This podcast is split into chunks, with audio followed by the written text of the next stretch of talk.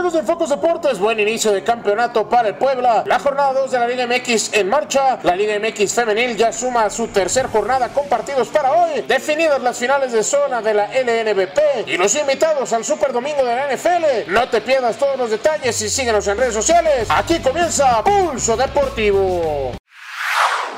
La jornada 2 arrancó el jueves con trepidante empate a 4 entre Juárez y Pumas. Ya para el viernes San Luis le recetó su segunda derrota a Cruz Azul 2 por 1. Puebla debutó con triunfo de visita apretado con 10 hombres 1 a 0 sobre el Atlas. Monterrey debutó en casa con empate a 2 ante Morelia de último minuto. Pachuca y Chivas se quedaron con el 0 a 0. América aburrió ganando 1 a 0 a Tigres. Toluca no pudo en casa y cae 3 a 2 ante Necaxa. Querétaro sorprende con gran juego 3 a 0 sobre Solos y Santos le pegó 3 a 2 con volteretas a León.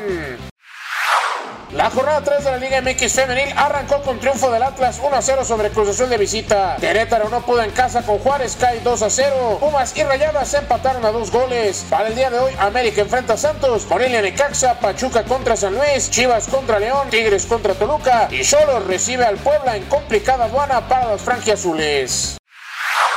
Definidos los dos equipos que buscarán el título en el Super Bowl en Miami dentro de dos semanas. Las finales de conferencia tuvieron de todo y al final los favoritos prevalecieron. Titans luchó con gallardía, pero se terminó la historia de la Cenicienta cayendo 35-24 ante Chiefs. Packers lo intentó, pero un lento inicio de partido le costó al final para la derrota 37-20 ante 49ers. Con esto el próximo 2 de febrero en Miami, Florida, San Francisco y Kansas City buscarán ser los nuevos monarcas absolutos de la NFL.